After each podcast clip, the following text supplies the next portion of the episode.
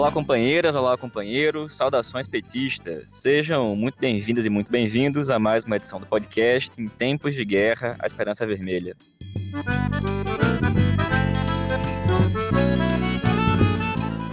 Hoje é segunda-feira, dia 19 de outubro. Eu sou o Patrick e conduzo a conversa junto com vocês. No episódio de hoje, o companheiro Daniel Valença fala sobre a vitória do MAS na Bolívia e a derrota do golpismo. A companheira Suelen Aires comenta as eleições em Porto Alegre. E Rafael Tomiyama na cidade de Fortaleza.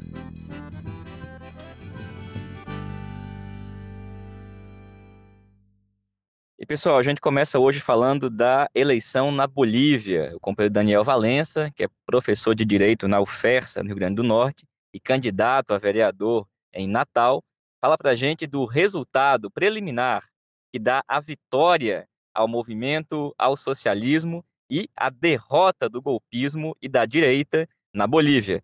Olá, Patrick. Olá, ouvintes do podcast Em Tempo de Guerra Esperança Vermelha. Aqui é Daniel Valença, professor da UFERSA, vice-presidente do PTRN, candidato a vereador em Natal, mas estou parando, suspendendo rapidamente aqui as atividades de campanha para mandar esse áudio analisando e comemorando a vitória das classes trabalhadoras indígenas originárias ontem na Bolívia. O que aconteceu ontem é a prova cabal de que houve um golpe de Estado em 2019, golpe de Estado este organizado por Trump, pela OEA de Luiz Almagro, pelas elites locais oligárquicas, pelas multinacionais interessadas no lítio, no gás e em todas as empresas públicas que o governo Evo Lineira criou e também pelas forças militares e policiais. Primeira consequência ou a primeira lição dessa vitória é que o golpismo só é derrotado na luta. Eu comentei em outros episódios do podcast que houve uma greve geral que paralisou a Bolívia por quase duas semanas para obrigar a ditadura de Reanin Inês a realizar as eleições que aconteceram ontem. A segunda lição ou consequência é que o governo que assumirá, apesar deste recuo dos golpistas em admitir que realmente foi o MAS e PSP que venceu as eleições, necessariamente eles vão tentar reacumular forças para novamente desestabilizar a democracia e o cenário político boliviano. Então, disso só há uma alternativa, que é não sucumbir, não recuar ante essa tática do inimigo. Ao contrário, Luiz Arce ele terá a obrigação de investigar e punir todos e todas que tiveram algum grau de responsabilidade nos assassinatos praticados pelo Estado boliviano ao longo da ditadura e que somou dezenas de mortes. Um outro ponto que o governo terá de avançar necessariamente é uma revolução nas Forças Armadas e Policiais, assim como aconteceu na Venezuela, para que elas nunca mais estejam envolvidas em golpe de Estado como estiveram ao longo de toda a história republicana boliviana. E por fim, Patrick, eu acho que não dá mais para termos dúvida de que o único caminho para a libertação dos países latino-americanos, como dizia o Mariátegui, é o socialismo. A Bolívia teve um grau de crescimento econômico, de produção de riqueza nunca antes visto na sua história. Bancos, grandes empresas privadas ganharam muito economia chilena era proporcional a 14 vezes a boliviana. No final do governo Evo, já havia acontecido a redução para sete vezes a economia boliviana. Da mesma maneira, a economia brasileira era ao redor de 90 vezes maior do que a boliviana. No final do governo Evo, estava ao redor de 40 e pouco. Ou seja, eles também ganharam muito. E o que está provado é que por essa gente, o índio, o negro, o trabalhador, a trabalhadora, o seu local é o local da escravidão. Então, que isso sirva de lição e que o processo que se reinicia a partir de agora, ele atue e busque aprofundar as transformações para destituir as elites bolivianas de poder econômico, político e militar. Forte abraço, vamos à luta derrotar agora o bolsonarismo. Valeu, Daniel. Obrigado, companheiro. E, gente, aqui no Brasil, a gente continua comentando as eleições municipais. Hoje, a gente vai ouvir a companheira Suelen Aires Gonçalves, que é da direção do PT Gaúcho, secretária de Mulheres lá no Rio Grande do Sul. E a Suelen comenta para a gente o cenário eleitoral das eleições lá em Porto Alegre. Olá, aqui quem fala é Suelen Aires Gonçalves, eu sou militante do Partido das Trabalhadoras e, das Trabalhadoras no estado do Rio Grande do Sul, mais precisamente hoje residindo na cidade de Porto Alegre, a nossa capital, e venho então trazer alguns elementos sobre as eleições de 2020 na nossa cidade, para que nós possamos compartilhar com os companheiros e companheiras do podcast Em Tempos de Guerra, a Esperança é Vermelha. Então, Patrick, primeiro apresentando uma síntese síntese ah, do cenário das candidaturas e dos seus partidos na perspectiva de que possamos compreender coletivamente os campos de atuação, os campos, podemos dizer assim, onde esses partidos se organizam e também as suas composições de chapa. Né? Nós temos ao todo em Porto Alegre 13 candidaturas à majoritária, homens e mulheres, e eu vou começar minha fala apresentando então um por um em ordem alfabética e também para que a gente possa compreender ah, em que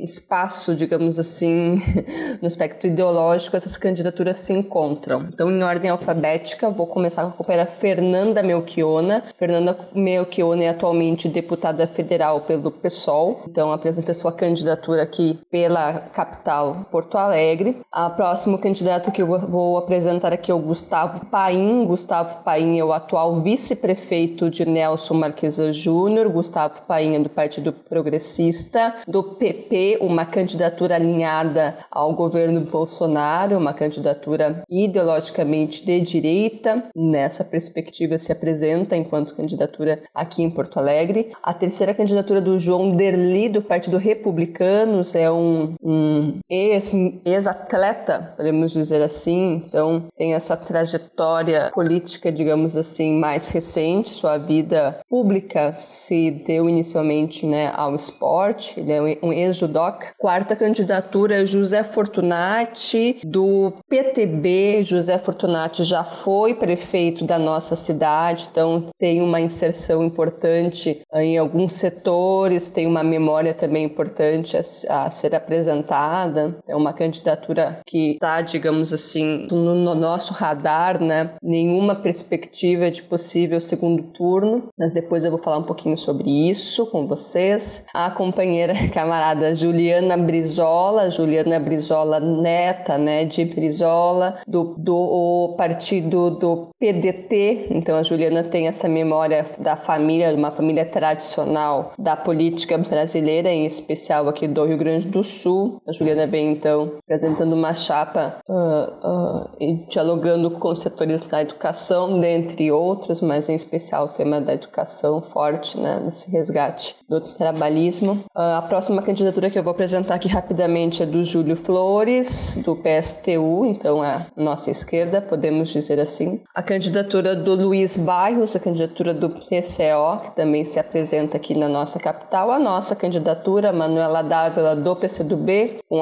o vice Miguel Rosseto, é a chapa na qual nós estamos construindo aqui na cidade de Porto Alegre. Monte Serra Martins é a candidatura do Partido Verde, também apresentada aqui na nossa capital.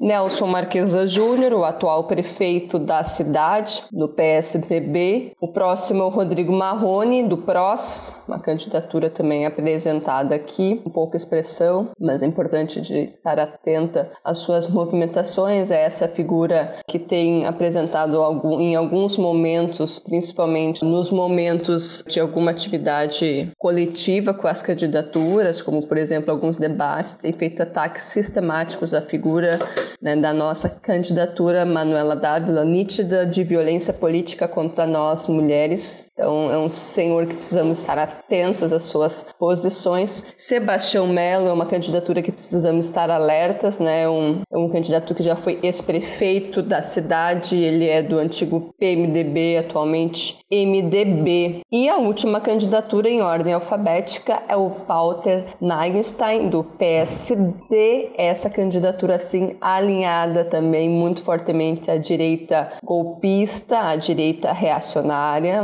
setores do bolsonarismo muito forte, então é uma candidatura também apresentada aqui no estado do Rio Grande do Sul, na nossa capital, capital dos gaúchos e das gaúchas. No cenário sobre Porto Alegre, né, nós vivemos em tempos difíceis, podemos dizer assim, de uma administração do PSDB com uma marca nítida de ataque ao serviço público, de ataque aos servidores públicos, uma cidade que muito pouco investe, cuida deste espaço tão importante que é a cidade, uma cidade que não teve um financiamento expressivo na perspectiva de pensar a sua estrutura, de pensar a infraestrutura, de pensar uh, os serviços públicos, desde a assistência social até a educação, por exemplo. Infelizmente, o que nós visualizamos nesses últimos anos é um ataque, é um, houve todo um processo de tentativas de privatização ou de terceirização dos espaços da gestão pública para segmentos na perspectiva né, de um enxugamento importante do que seria né, o poder público. Então, mas essa característica do governo Marquesão, um governo de direita, muito bem alinhada né, ao neoliberalismo e, a, e as atuais gestões, compartilhou uh, na perspectiva de governos como o Eduardo Leite, do, do governo do Estado do Rio Grande do Sul e de Bolsonaro, então é, uma, é um prefeito alinhado à direita golpista, também uh, vem, digamos assim, numa construção que não é desta gestão. Né? Gestões anteriores tiveram também uma forte contribuição na perspectiva uh, de ataques sistemáticos ao Estado, em especial, no nosso caso, ao município. E a nossa cidade, uma cidade essa que já foi referência do Fórum Social Mundial nas nossas experiências na nossa administração pública com a construção do orçamento participativo, da valorização desses espaços públicos de debate, de, de discussões, de pensar a cultura para todos e todas de uma forma uh, descentralizada, de pensar política para a juventude, política para as mulheres, política para os trabalhadores e trabalhadoras do nosso município. Então, tivemos um longo processo de uh, em que as nossas gestões tivemos quatro gestões, né, do companheiro Olívio, do companheiro Tarso, do companheiro Raul, nessa perspectiva de construção de participação e tivemos um outro período de gestões não comprometidas com a participação, de gestões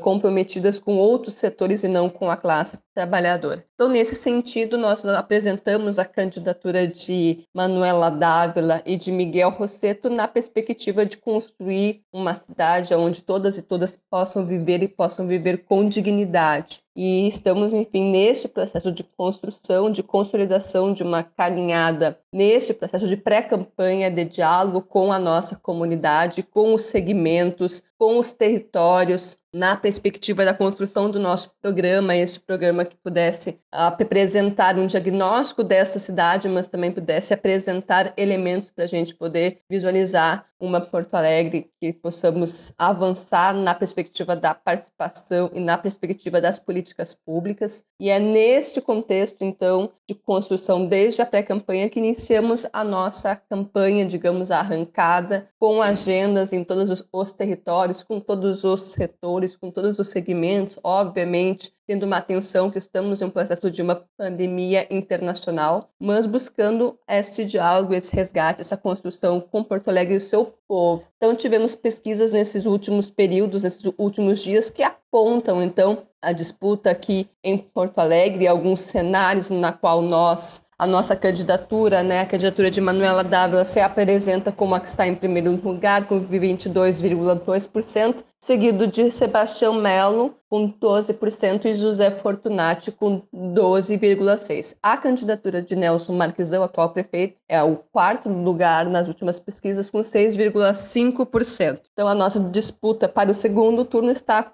colocado entre Sebastião Melo e José Fortunati. Estamos nessa construção na perspectiva de avançar e manter a liderança para o segundo turno, tendo essa perspectiva dessa construção de uma unidade do centro-esquerda na perspectiva de uma construção de pensar Porto Alegre nesse, rompendo né, com este processo de algumas gestões de não participação, de não construção de políticas públicas, de enxugamento do Estado, de parcerias público-privada e de construções que não beneficiam o conjunto da classe trabalhadora, projetos esses alinhados com setores antipovo. Então, em síntese, seria isso, Patrick, mas estamos aqui para qualquer outra dúvida, esclarecimento que possamos falar sobre a nossa Porto, que precisa voltar a ser alegre, com Manuela Dávila e Miguel Rosseto, ocupando o nosso passo municipal no dia 1 de janeiro de 2021. Um grande abraço, Patrick, até breve. Valeu, companheira, muito obrigado. E, gente, indo agora para o Nordeste, a gente vai escutar o companheiro Rafael Tomiyama, que comenta as eleições em Fortaleza, aonde a companheira Luiziane Lins encontra-se em segundo em todas as pesquisas e com condições de ir para o segundo turno nas eleições de Fortaleza. Oi, Patrick. Alô, todo o pessoal aí que acompanha o nosso podcast. Eu sou Rafael Tomiyama e estou aqui fazendo uma paradinha aqui na correria da nossa campanha eleitoral em Fortaleza para falar um pouquinho sobre a situação aqui na capital do Ceará. Nós da articulação de esquerda, pessoal da militância do PT, simpatizantes, estamos aí fortalecendo a campanha da nossa companheira Luiziane. Luiziane 13 do PT, ela é deputada federal, já foi prefeita da capital e está concorrendo aí com chances, boas chances, de chegar ao segundo turno, segundo aí os levantamentos das pesquisas. Em Fortaleza, além da Luiziane, as outras duas mais bem cotadas, né, candidaturas a estarem possivelmente aí na disputa do segundo turno, são a do Capitão Wagner, que aparece como liderando as pesquisas. O Wagner ele é apoiado pelo Bolsonaro e liderou aqui no Ceará os motins, né? as rebeliões de policiais militares, policiais de uma maneira geral, e fizeram aí aqueles movimentos ficou conhecido nacionalmente quando o Cid Gomes levou um tiro lá em Sobral, enfim. O, o Wagner tem associação com esses setores né, organizados em torno da questão da segurança, esse pessoal aí. E o outro candidato, né, que é deputado estadual, que é o Sarto, apoiado pelos Ferreira Gomes e também pelo atual prefeito Roberto Cláudio. Então são duas grandes estruturas, né, com seus apoios, que concorrem aí com a nossa companheira Luiziane. Segundo os últimos resultados das pesquisas, o Wagner tem aí cerca de 28 a 33%, varia aí dependendo da, do levantamento, e parece que não não cresce muito mais do que isso. Parece que tem um viés aí de manutenção e até queda, né? A Louisiana se mantém em torno de 23, 24%, né? Muito bem, em segundo lugar, muito bem posicionada, né? e tem boa chance de ir para o segundo turno. E a candidatura dos Ferreira Gomes teve aí uma variação de 10 a 15% e tem possivelmente candidatura do Sarto tem alguma chance de também fazer uma concorrência aí dependendo da configuração daqui a alguns dias. Nós estamos aí há 26, 25 dias mais ou menos da eleição, é um quadro indefinido. Qualquer uma dessas três candidaturas pode ter aí mais chance de chegar realmente ao segundo turno. Além dessas candidaturas, tem outras do PSOL, do Solidariedade, do próprio PSL, mas parece que são candidaturas que têm menos densidade, menos condição de estar no segundo turno, numa disputa, ou de surpreender totalmente o resultado, que parece bem disputado entre os três outros candidatos. Foram o Capitão Wagner, a Luiziane e o Sarto. Isso faz com que o PT tenha uma perspectiva forte de ir para o segundo turno, de disputa e até de vitória eleitoral. Nós estamos aqui procurando contribuir com essa campanha e eu acredito que com a torcida, o apoio de todo mundo, de todo o país, nós vamos voltar a ter aí uma prefeitura do PT Fortaleza. Um grande abraço. Valeu, Rafael. Obrigado, companheiro. Pessoal, essa foi mais uma edição do podcast Em Tempos de Guerra, a Esperança é Vermelha. Como vocês sabem, a gente está disponível nas mais diversas plataformas: Spotify, Google Podcast, Rádio Pública e também por meio de áudios de WhatsApp. Nos ajude a compartilhar e a divulgar Saudações petistas, peçam muitos votos e até mais.